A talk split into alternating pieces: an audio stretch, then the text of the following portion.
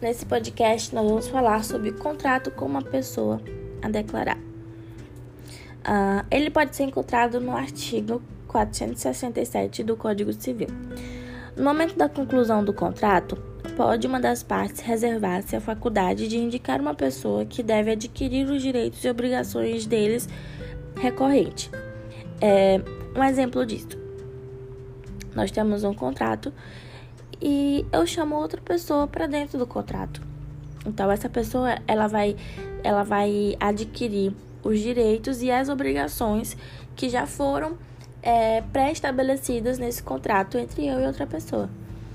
É, esse tipo de contrato precisa anuir? Sim, ele também precisa anuir. O único desses, desses três tipos que já foram falados anteriormente, o único que não precisa anuir seria a estipulação em favor de terceiros. Mas a promessa de fatos de terceiros precisa anuir e o contrato de pessoa com, com pessoa a declarar também precisa anuir.